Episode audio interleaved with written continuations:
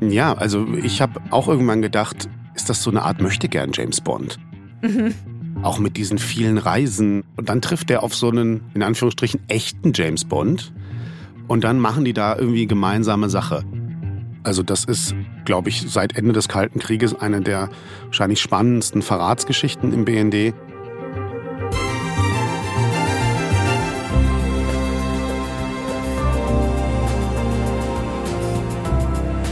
Ein FBI-Verhör am Flughafen, ein Maulwurf beim Bundesnachrichtendienst und sensible Infos zum Ukraine-Krieg, die ausgerechnet in Russland landen. Das sind die Zutaten unserer 11KM-Folge heute. Ein Thema in aller Tiefe. Das ist 11KM, der Tagesschau-Podcast. Uns gibt es in der ARD-Audiothek und überall, wo es sonst Podcasts gibt. Lasst uns gerne ein Abo da. Mein Name ist Viktoria Michalzack und heute ist Montag, der 27. Februar.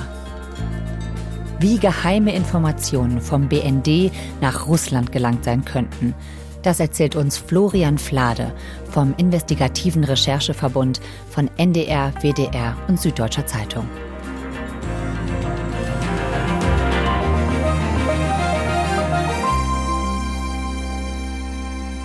Eine absolut wahnsinnige Geschichte, finde ich. Also total, ja, es hatte schon irgendwie sowas von so einem James Bond-Film, oder?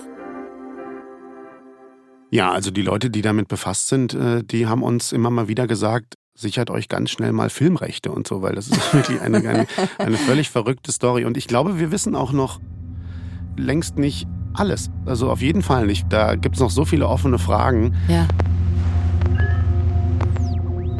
Wir haben erfahren, dass im Oktober vergangenen Jahres der Bundesnachrichtendienst eine Warnung bekommen hat, und zwar von einem ausländischen Partnerdienst. Im Zuge so einer gemeinsamen Operation soll dieser Partnerdienst irgendwie auf etwas gestoßen sein, nämlich BND-Material, das in Russland gelandet ist. Also Material des deutschen Geheimdienstes, das sich plötzlich in den Händen des russischen Geheimdienstes befunden haben soll. Und da war man beim BND natürlich total alarmiert, weil das natürlich nicht passieren soll. Und man sich dann gefragt hat, wie hat man das in Moskau geschafft, an dieses Material zu kommen. Hm. Das bedeutet, der BND muss das Leck finden. Er muss ermitteln, sozusagen im eigenen Laden. Genau, also es gibt beim BND dafür einen Bereich, eine, Abteilung, ähm, die nennt sich Eigensicherung. Das ist eine sehr abgeschottete Truppe von Leuten, die sind auch abseits von sonstigen BND-Gebäuden untergebracht. Also so, dass auch die Leute, die dort arbeiten, die Gesichter dieser Menschen gar nicht kennen, Ach. weil die ja im Zweifel eben auch gegen die eigenen Mitarbeiter eben ermitteln und die auch beschatten, ja. observieren, verfolgen, sogar bis hin ins Ausland. Und diese Eigensicherung ist dann darauf angesetzt worden, zu gucken, woher kam dieses Material im BND, wer hat das verraten.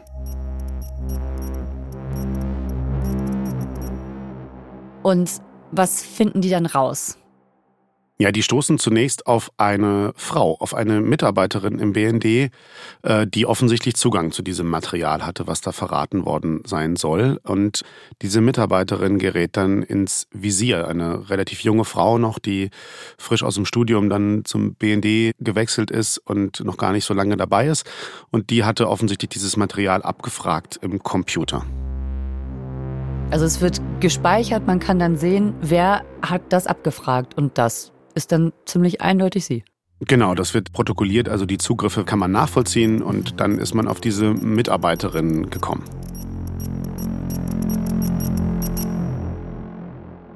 Und dann hat man die äh, unter Geheimdiensten oder auch bei der Polizei nennt man das unter Wind genommen. Also man hat diese Person beobachtet. Jemanden ähm, unter Wind nehmen? Ja, so heißt das. Ah, also ah, okay. wenn man jemanden ähm, heimlich verfolgt, observiert und genau, die Person soll davon natürlich nichts mitbekommen. Aha. Das hat ähm, einige wenige Wochen gedauert. Dann war klar, das geht vielleicht gar nicht um sie, um diese Mitarbeiterin, sondern um eine andere Person, nämlich ihren Chef, ihren Vorgesetzten. Also, sie hat das für ihren Chef abgerufen ja, das ist also der jetzige Ermittlungsstand ist, dass ihr Chef sie darum gebeten haben soll. Sie war in diesem Referat und der Referatsleiter soll sie darum gebeten haben, genau dieses Material ihm mal zu schicken oder zur Verfügung zu stellen oder wie auch immer. Und genau, so ist man dann darauf gekommen, dass das möglicherweise ja der Referatsleiter war. Carsten L., so heißt der Mann. Ihm wird vorgeworfen, geheime Informationen an einen russischen Nachrichtendienst gegeben zu haben. Im höheren Dienst, der in der Gruppenleitung der technischen Aufklärung tätig ist. Jenem Bereich des BND, der für die Überwachungsmaßnahmen von weltweiter Telefon-, Satelliten- und Internetkommunikation zuständig ist. Deutschland ist seit vielen Jahren im Blickfeld russischer Spionage, so Experten. Und dann haben die den auch unter Wind genommen? Ja, dann wurde alles Mögliche getan, um mehr herauszufinden. Ist das der Mensch, der das an Russland verraten hat? Und mhm. wie könnte der das gemacht haben? Und die Ermittler sprechen dann immer von dem ganz großen Besteck, das man dann rausholt. Also mhm. man kann dann auch die Telefone von Mitarbeitern überwachen. Man observiert bis hin ins Ausland. Also dieser Referatsleiter, der ist Anfang Dezember wohl auch noch in den Urlaub gefahren.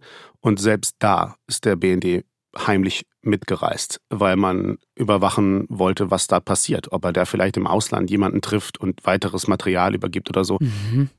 Sehr spannend finde ich das. Ja, und wenig später wird dieser Chef dann auch festgenommen.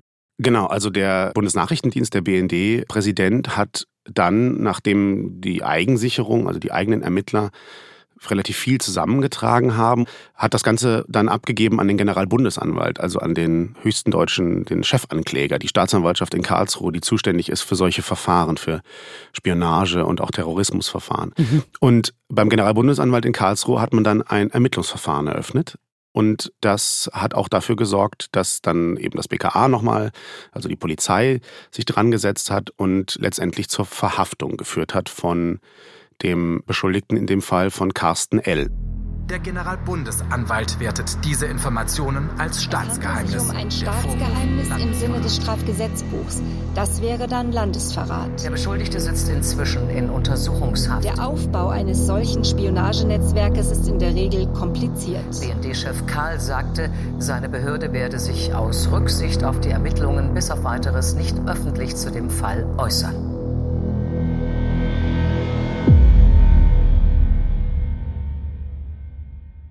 Wer ist das, dieser Carsten L? Carsten L ist Anfang 50. Der ist schon seit ja, 10, 15 Jahren im Bundesnachrichtendienst tätig. Der war vorher bei der Bundeswehr. Er hat den Rang eines Oberst.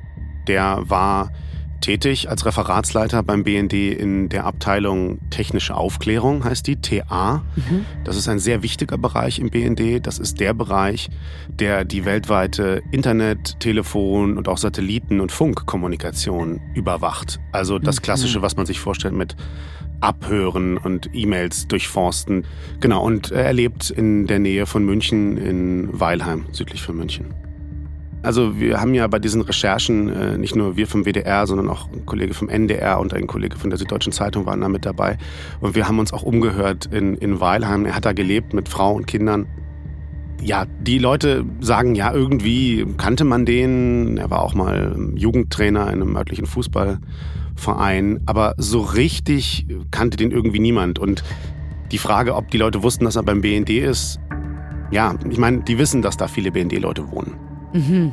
Ähm, das, ist, das ist schon bekannt. Da sind Leute von der Bundeswehr, manche von denen sagen auch, sie sind bei der Bundeswehr, tatsächlich sind sie dann beim BND. Also die Dichte von BND-Mitarbeitern ist in der Gegend schon relativ hoch. Ist aber irgendwie schon verrückt, ne? Dass es da so ein paar kleine Orte irgendwo in Bayern gibt, wo die Spionendichte irgendwie besonders hoch ist. Ja, ähm, ich frage mich auch immer, also BND-Mitarbeitende sollen ja nicht unbedingt immer rumerzählen, wo sie arbeiten. Das war lange Klar. Jahre ja so, dass man da einfach nicht drüber redet und dass man dann irgendwas anderes erfindet und dann so eine Legende hat und dann, wenn man gefragt wird bei einer Party oder von irgendwelchen anderen Eltern bei der Schule, wo arbeiten sie denn, dann sagt man ja beim Finanzamt München Süd oder so oder irgendwie mhm. Verwaltungsjobs, irgendwas, was langweilig klingt, damit die Leute nicht weiter nachfragen. ja.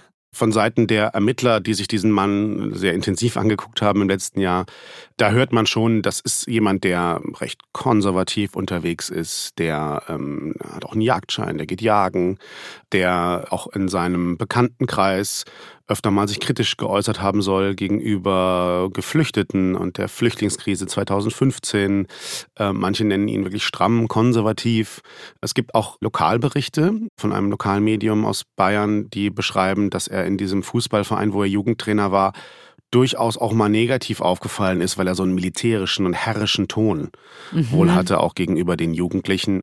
Ähm, genau, und es gibt auch Aussagen darüber, dass als er dann nicht mehr beim Fußballverein war, hat man mal den Spind leergeräumt von ihm. Da seien dann auch Flyer von der AfD gefunden worden. Mhm. Und er soll auch Bekannte haben, die tatsächlich in der AfD-Lokalpolitik unterwegs sind. Ich glaube, da kommen wir auf jeden Fall später nochmal zu, zu dieser Verbindung. Carsten L. sitzt also in U-Haft und er hat geheime Dokumente aus dem BND rausbekommen. Wie hat er das denn eigentlich gemacht? Also diese Kollegin hat für ihn was abgerufen und dann? Ja, also das ist immer noch Teil der Ermittlungen, weil ich glaube, so genau wissen die das beim BND und auch bei der Polizei noch nicht. Aber es sieht wohl so aus, dass er offenbar in der Lage war, tatsächlich Dinge vom Computer abzufotografieren mit seinem Telefon wahrscheinlich. Mhm. Ähm, oder dass eventuell auch Unterlagen ausgedruckt wurden und die er dann mit aus dem Büro rausgenommen hat. Okay, das sollte ja eigentlich auch nicht passieren, ne? dass man einfach so daraus spaziert. Nein, also die Sicherheitsvorkehrungen beim BND, die sind sehr hoch. Mhm. Also grundsätzlich muss man sagen, ist das schon recht abgeschirmt. Also es ist jetzt nicht wie in anderen Bürojobs, dass man da einfach morgens reinmarschiert und irgendwie so, sondern da gibt es Sicherheitsschleusen. Man muss sein Handy abgeben. Man darf eigentlich sein Handy gar nicht mit ins Büro nehmen. Hm. Ja, offensichtlich hat er es doch geschafft. Also, ich fasse nochmal kurz zusammen. In Moskau sind Dokumente aufgetaucht, die vom BND kommen müssen. Und der BND findet raus, wer diese Dokumente vom BND rausgeschmuggelt haben muss. Und das ist der Referatsleiter der technischen Aufklärung Carsten L. aus Bayern, der mittlerweile in Berlin arbeitet. Jetzt sind diese Daten also irgendwie aus dem BND rausgekommen. Wie sind die Daten denn nach Russland gekommen? Ja, also das haben sich natürlich auch die Ermittler gefragt, wie das passiert ist. Und man hat dann geguckt, also hat der Carsten L. das selbst gemacht. Letztendlich aber ist der jetzige Stand, dass er das gar nicht selbst nach Russland gebracht hat, sondern dass er mutmaßlich einen Helfer hatte, einen Kurier. Und dieser Mensch sitzt mittlerweile auch in Untersuchungshaft. Der heißt Arthur E. Und das ist eine ganz schillernde Figur. Ähm, da ist eine Gestalt, die offensichtlich das Material nach Russland gebracht hat. Das soll er mittlerweile sogar selbst zugegeben haben. Mhm. Eine schillernde Figur. Was heißt das? Was ist das für einer dieser Arthur E? Arthur E ist Anfang 30. Der ist geboren in Russland, in Wolgograd. Der kam dann mit Familie nach Deutschland in den 90er Jahren und Seit 1999, soweit wir wissen, besitzt er nur noch die deutsche Staatsbürgerschaft. Er ist also auch kein Doppelstaatler. Und Arthur E. war früher auch bei der Bundeswehr. Der wollte Soldat werden, sehr früh sogar schon noch, glaube bevor er 18 wurde, ist er zur Bundeswehr. Dann wollte der eigentlich länger bleiben, ist dann aber irgendwann aus der Bundeswehr auch wieder ausgeschieden, weil er offenbar andere Ideen hatte, wie er Geld verdienen möchte. Und der soll sein Geld verdient haben in den letzten Jahren mit dem Handel von Edelsteinen, vor allem Diamanten Mhm. Aber auch Gold soll da eine Rolle gespielt haben. Er taucht auf bei einer Firma in Nigeria, in Westafrika, wo es um Consulting im Bereich Ölbusiness und so geht, Petroleum. Er taucht auch auf bei einer anderen Firma aus Sierra Leone, auch in Westafrika. Und er ist wahnsinnig viel unterwegs.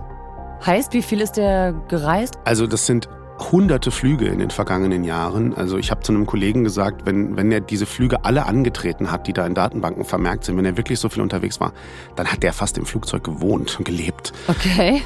Und dann haben wir auch noch gefunden, weil das mit seiner E-Mail-Adresse verknüpft ist, Google-Bewertungen.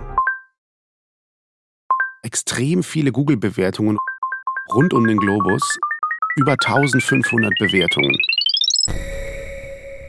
Also äh, 1500 Bewertungen zu allem Möglichen. Also von einem Supermarkt über eine Currywurstbude, über Luxushotels, über ähm, alles Mögliche. Restaurants, äh, alles. Alles, alles, alles Mögliche hat, hat er bewertet offensichtlich. Hm. Das bedeutet, der hinterlässt bewusst überall auf der Welt Spuren. Das ist jemand, der hat geheime Daten transportiert und dann hinterlässt er überall seine Spuren, sagt exakt, wo er war und sagt dann, in dem Rewe hier war es schön. Das ist doch irgendwie verrückt, oder? Ich finde, es passt überhaupt nicht zusammen. Ja, also auf den ersten Blick ist das, ist das eine unvorsichtige Art, irgendwie unterwegs zu sein. Ja. Man kann eben auch die Orte sich angucken und dann sieht man, oh, das passt irgendwie. Zum Beispiel in dem Wohnort von Carsten L im vergangenen Jahr. Da hat er eine Bewertung hinterlassen. Er, er, hat auch eine in, äh, in Berlin hinterlassen, witzigerweise zu einem Hotel, das nur, ja, äh, sagen wir mal, knapp 100 Meter neben dem BND liegt in Berlin-Mitte. ähm, also das passt zeitlich und auch das, was man ihm vorwirft, nämlich die Reisen nach Russland, wo das Material dann übergeben worden sein soll, im russischen Geheimdienst, das passt auch. Also auch diese Reisen sind vermerkt. Er ist nämlich auch relativ häufig nach Russland gereist, schon nach Ausbruch des Krieges gegen die Ukraine. Also der Arthur E., der ist verdächtig. Wann werden denn die Ermittler auf ihn aufmerksam?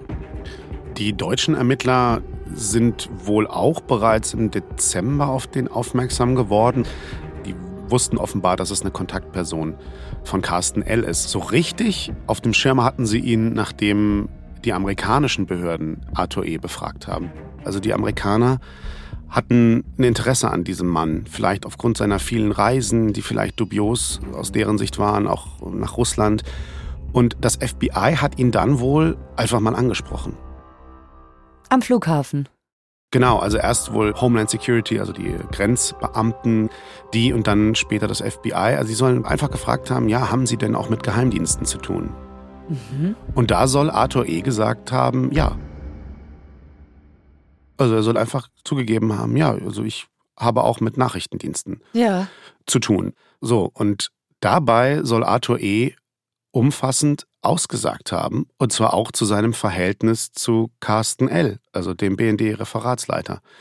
Okay. Und er soll dann gesagt haben, ja, also ich bin äh, nach Russland auch gereist und wir hatten Kontakt zum russischen Geheimdienst und Arthur E. soll das so darstellen, als sei das sozusagen sein Auftrag gewesen. Als hätte Carsten L. ihn dazu angeleitet, das zu tun.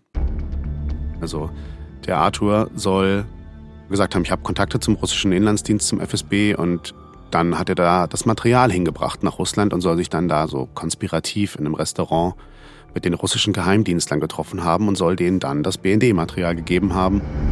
Moment, also da kommt jemand und sagt, guten Tag, FBI, arbeiten Sie für Geheimdienste? Und der sagt, ja, das ist mein Job. Und ich arbeite zusammen mit Carsten L. Das bedeutet, Arthur E. sagt, er arbeitet offiziell im Auftrag für den BND oder glaubt das zumindest. Mhm. Ja, so stellt er das dar. Also das ist offensichtlich okay. seine seine Version dieser Geschichte, dass er dachte, er sei da im Auftrag unterwegs und dass das jetzt gar nicht irgendwie Verrat ist. Also dieses Ermittlungsverfahren vom Generalbundesanwalt, das muss man sich mal vor Augen führen. Da geht es nicht nur, also Agententätigkeit ist eine Straftat in Deutschland, aber der Vorwurf ist Landesverrat. Mhm. Und bei besonders schweren Fällen steht darauf eine lebenslange Haftstrafe. Ja. Das ist das, ähm, was man Carsten L. vorwirft und auch Arthur E. jetzt mittlerweile. Mhm. Aber Arthur E. hat das so dargestellt, als sei er da im Auftrag des BND irgendwie unterwegs gewesen und okay. der, der Carsten hätte das irgendwie angeleitet. Ja, ja also er sagt offensichtlich, ich, äh, ich habe gedacht, ich mache das alles für den BND. Wie die Bundesanwaltschaft mitteilte, wurde ein deutscher Staatsangehöriger festgenommen, der eine Schlüsselrolle beim BND-Verratsfall spielen soll. Demnach soll Arthur E. der Mittelsmann zwischen dem mutmaßlichen BND-Verräter und einem russischen Geheimdienst gewesen sein. Also der um die Welt fliegende Geschäftsmann, sage ich mal, Arthur E., der steht im Verdacht, dass er für den BND-Mitarbeiter Carsten L. geheime Unterlagen nach Russland gebracht hat. Und Arthur E., der sagt aber, er hat gedacht, das wäre ein höchst offizieller Auftrag gewesen. Wie glaubhaft ist das denn? War Arthur E. da einfach ein bisschen naiv oder ist das eine Schutzbehauptung? Ja, also ich habe auch irgendwann gedacht, äh, ist das so eine Art Möchtegern James Bond? Mhm. Auch mit diesen vielen Reisen und diesen ganzen Geschäften, die der da so macht und so viel unterwegs. Jemand, der wahrscheinlich mehrere Visitenkarten oder so hat, keine Ahnung. Mhm. Aber ist das so eine Art Möchtegern James Bond? Und dann trifft er auf so einen, in Anführungsstrichen, echten James Bond. Und dann machen die da irgendwie gemeinsame Sache. Also es kann natürlich sein, dass der Arthur E das ganz bewusst gemacht hat und das ist eine Schutzbehauptung. Mhm. Also, dass er mitgemacht hat beim Verrat, weil es da auch um sehr viel Geld gegangen sein soll. Mhm. Oder es ist eben eine Schutzbehauptung. Und bei den Ermittlungsbehörden tendiert man eher Richtung Schutzbehauptung, dass er das so sagt. Also, das heißt, wie es genau war, weiß man nicht so wirklich. Es ist, also, der Arthur E., der könnte einfach nur ein Opfer von Carsten L. gewesen sein und von dem benutzt worden sein. Der kann Mitwisser sein.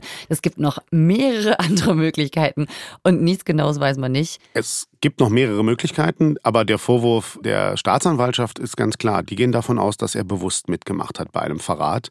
Okay. Und, und Arthur E. redet auch offensichtlich viel. Also nicht nur mit den Amerikanern, mit dem FBI hat er viel geredet, sondern auch gegenüber den deutschen Behörden soll er mittlerweile relativ viel erzählt haben.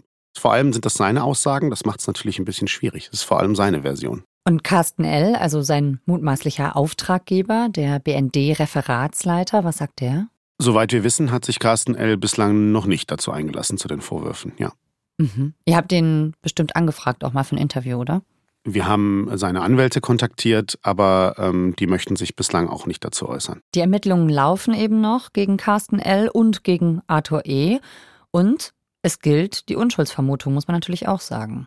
Es gibt ja auf jeden Fall noch einige offene Fragen. Wie haben die sich denn eigentlich kennengelernt, dieser BND-Mitarbeiter Carsten L. und der, naja, diese schillernde Figur Arthur E.? Ja, auch das basiert vor allem auf den Aussagen von Arthur E. bislang, soweit ich das weiß. Also die Geschichte soll ungefähr so gehen. Arthur E. soll für diverse Leute eben auch einen russischen Geschäftsmann immer mal wieder unterwegs gewesen sein und der brauchte irgendwie Hilfe, dieser Geschäftsmann bei eben Aufenthaltstiteln für die Europäische Union, der wollte da irgendwie was haben. Und dann soll Arthur E. einen Bekannten gefragt haben aus Bayern, ob der da nicht irgendwie helfen kann. Auch einen Menschen mit Bundeswehrhintergrund, der gleichzeitig aber auch Lokalpolitiker für die AfD ist mhm. in Bayern. Und dieser Mann soll dann gesagt haben, ah, ich kenne da jemanden, der arbeitet für eine deutsche Behörde. Hier, der Carsten L.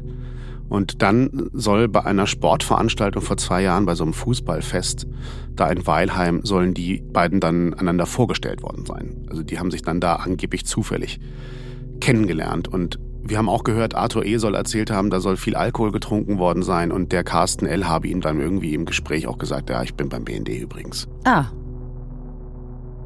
So nach dem Motto, er soll sich gegenüber ihm als Mitarbeiter des BND zu erkennen gegeben haben. Ah, okay. Doch nicht so geheim. Also über diesen AfD-Lokalpolitiker soll der Kontakt vermittelt worden sein und dann hatte man miteinander zu tun und dann soll es zu diesem Verrat gekommen sein und dafür soll letztendlich auch Geld geflossen sein und zwar relativ viel Geld. Also die Ermittler gehen davon aus, dass es mindestens 100.000 Euro gewesen sein sollen. Das könnte natürlich ein Motiv sein, ne? Sonst hätte ich mich nämlich gefragt, warum hat Carsten L. das denn gemacht? Der arbeitet für den BND, das ist ein sicherer Job.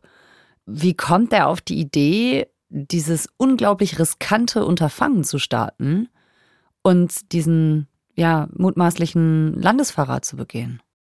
Ja, also bei den Geheimdiensten, vor allem im englischsprachigen Bereich, da gibt es so ein Akronym dafür eine Abkürzung und man spricht da gerne von Mice, also die englische Plural von Maus, Mäuse. Mhm. Und die Abkürzung steht für Money, Ideology, Coercion oder Ego. Also Geld, Ideologie, Zwang oder das Ego. Das sind die Motive, weshalb ein Mensch Verrat begeht. Mhm. Das sagt man unter Geheimdiensten. Also es gibt diese, diese Möglichkeiten. Auch eine Kombination aus all denen ist natürlich denkbar. Ja. Mittlerweile muss man sagen, ja, also da gibt es Hinweise auf eben mehr als 100.000 Euro, die geflossen sein sollen. Und auch, es wurde auch vom Spiegel jüngst nochmal berichtet, der Fund von 100.000 Euro in einem Schließfach, was man Carsten L. zuordnet. Also da ist offensichtlich Geld geflossen. Dieses Geld ist da und das ist wahrscheinlich die Bezahlung dafür.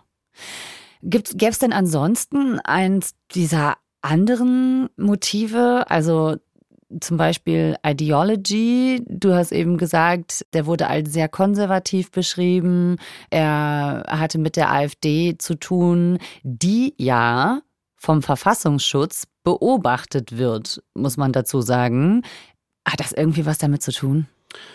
Wir wissen es nicht, aber es ist natürlich so, wenn jemand vielleicht Skepsis hat gegenüber der Bundesregierung, der Außen- und Sicherheitspolitik dieses Landes nicht zufrieden ist mit der Regierung, nicht zufrieden ist mit Entscheidungen, wie sie zum Beispiel in der Flüchtlingskrise getroffen wurden, dann kann da ja schon was passieren. Also da kann jemand irgendwie Vertrauen in den Staat verlieren oder auch in seinen Arbeitgeber. Und das kann eine Rolle spielen. Und wir wissen, dass Carsten L. offensichtlich kein Mitglied der AfD ist und auch in der Vergangenheit nicht war. Es gibt wohl Hinweise darauf, dass er mal gespendet haben könnte. Das ist, glaube ich, noch nicht bestätigt, aber so Kleinstspenden sollen das gewesen sein an die AfD. Aber es sollen ja, das haben lokale Medien in Bayern berichtet, es sollen diese Flyer gefunden worden sein im Spind bei seinem Fußballverein. Ähm, und er soll eben auch Bekannte haben in der AfD, unter anderem diesen Lokalpolitiker, der auch, wie er selbst auch, einen Bundeswehr-Background hat. Und ja, diesen Mann kennt er und über den soll er auch Arthur E. kennengelernt haben. Also es gibt in der AfD natürlich einige Leute, die ein ganz besonderes Verhältnis in Anführungsstrichen zu Russland haben, also die Sympathien hegen für gewisse Dinge, die Wladimir Putin da gemacht hat, die zum Beispiel die völkerrechtswidrige Annexion der Krim 2014 als gar nicht so schlimm erachtet haben. Und ja, also für den BND wäre das natürlich absolut Worst Case, wenn ein Mitarbeiter aus Überzeugung Russland bei etwas helfen würde, wie zum Beispiel dem Krieg in der Ukraine, also Verrat begeht aus ideologischer Überzeugung. Das wäre wirklich für den BND äh, wahrscheinlich das Schlimmste. Mit dem russischen Krieg gegen die Ukraine steigt das Interesse an Deutschlands Position, so Experten. Außenministerin Baerbock. Aus der Politik heißt es heute, der Vorfall im BND sei ein Weckruf. Deutschland müsse wachsam sein. Aus Sicht von Experten hat Deutschland in den vergangenen Jahren jedoch zu wenig gegen russische Spionage unternommen. Also ganz genau kennen wir das Motiv nicht, aber die 100.000 Euro in einem Schließfach, die werden vielleicht einen Teil dazu beigetragen haben. Das ist ja viel Geld. Das heißt, die Informationen, die müssen sehr wichtig gewesen sein für Russland. Vielleicht lösen wir das jetzt mal auf. Was sind das für Informationen? Also ähm, es ist nicht ganz leicht darüber zu reden, weil das natürlich alles sehr brisant ist und Teil von einem Ermittlungsverfahren. Aber soweit wir wissen, handelt es sich dabei unter anderem um Informationen, die von den Russen selbst stammen, also aus dem russischen Militär stammen und äh, Bezug zur Ukraine haben. Und dort äh, soll es um so Listen gehen, Tabellen, wo ja die toten Verlustzahlen ähm, der russischen Armee in der Ukraine gelistet sind. Mhm. Und jetzt kann man natürlich sagen, was interessiert das die, den Geheimdienst in Moskau? Das sind doch ihre eigenen Informationen. Mhm, wissen die äh, ja schon. Das wissen die ja schon, das ja. haben die ja selbst geschrieben. Ähm, ja, aber das ist natürlich wichtig zu wissen, wenn ein fremder und in dem Fall ein gegnerischer Geheimdienst diese Informationen bekommen hat, fragen die sich natürlich in Russland, woher haben die das? Mhm. Und wie haben die das geschafft, in unsere Kommunikation einzudringen zum Beispiel? Mhm. Wie geht das? Und dann kann man diese Kommunikationskanäle natürlich verändern. Und deswegen ist dieses Material von russischer Seite vielleicht auch so hoch bezahlt worden. Und es soll auch diese Aussagen geben von Arthur E., wonach der russische Geheimdienst, also seine Kontaktleute beim russischen Geheimdienst, auch anderes Material angefragt haben. Also dass sie sich offenbar dafür interessiert haben, für Standortdaten, Koordinaten von westlichen Waffensystemen, die in die Ukraine geliefert worden sind. Zum Beispiel diesen HIMARS-Raketenwerfern, die die USA an die Ukraine geliefert haben. Auch dafür soll sich der russische Geheimdienst interessiert haben und soll irgendwie nachgefragt haben, ob man da nicht aus dem BND irgendwelche nützlichen Informationen dazu bekommen könnte. Also wenn ich mir das so anhöre, in dieser Situation gerade mit dem Krieg in der Ukraine. Wir reden ja viel über Waffenlieferungen und solche Unterstützung um Geld, Versorgung von Kranken. Aber was spielen denn da Geheimdienste für eine Rolle? Ich glaube, dass geheimdienstliche Informationen eine ganz entscheidende Rolle spielen. Und wir reden viel über Flugabwehrsysteme, mhm. über Panzer. Aber was wirklich sehr wichtig ist für die Ukraine, sind eben Hinweise anderer Geheimdienste, westlicher Nachrichtendienste zu russischen Truppenbewegungen, wo sich russische Truppen gerade befinden, wie die kommunizieren, wie die Versorgungsrouten sind, wo die Munitionslager sind. All das ist sehr wichtig und da bekommt die Ukraine massive Unterstützung aus dem Westen, auch von westlichen Nachrichtendiensten, auch von dem BND. Mhm. Gerade zu Beginn des Krieges war für die Ukraine zum Beispiel was sehr, sehr wichtig, dass da Informationen aus dem Westen kamen, nämlich vor allem aus Großbritannien, aus den USA. Mhm. Diese Informationen haben ganz früh in den ersten Kriegstagen dafür gesorgt, dass manche russischen äh, Aktionen nicht erfolgreich waren. Und das ist natürlich vor allem jetzt auch für die Bundesregierung, ähm, ist jetzt ganz wichtig, dass das aufgeklärt wird. Und auch die Frage, ob das nicht schon vorher hätte auffallen müssen. Also ob dieser ja. Mitarbeiter Carsten L. vielleicht vorher hätte bekannt werden müssen. Das ist jetzt sehr hoch auf der Agenda.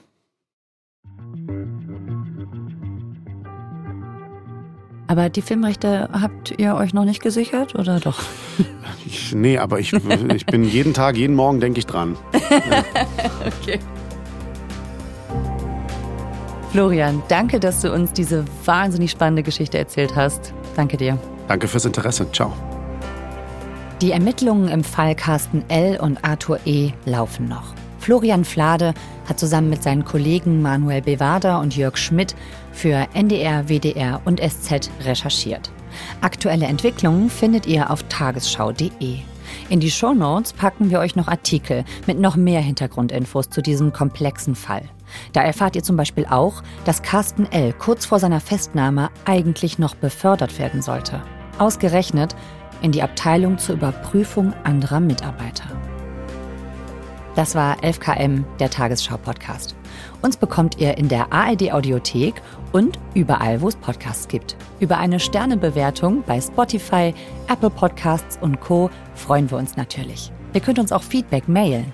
11km.tagesschau.de Folgenautorin ist Jasmin Brock. Mitgearbeitet haben Stefan Beuting und Marc Hoffmann. Produktion Fabian Zweck, Gerhard Wiechow und Christine Dreier. Redaktionsleitung Lena Gürtler und Fumiko Lipp. 11KM ist eine Produktion von BR24 und NDR Info. Mein Name ist Viktoria Michalzack. Wir hören uns morgen wieder. Tschüss.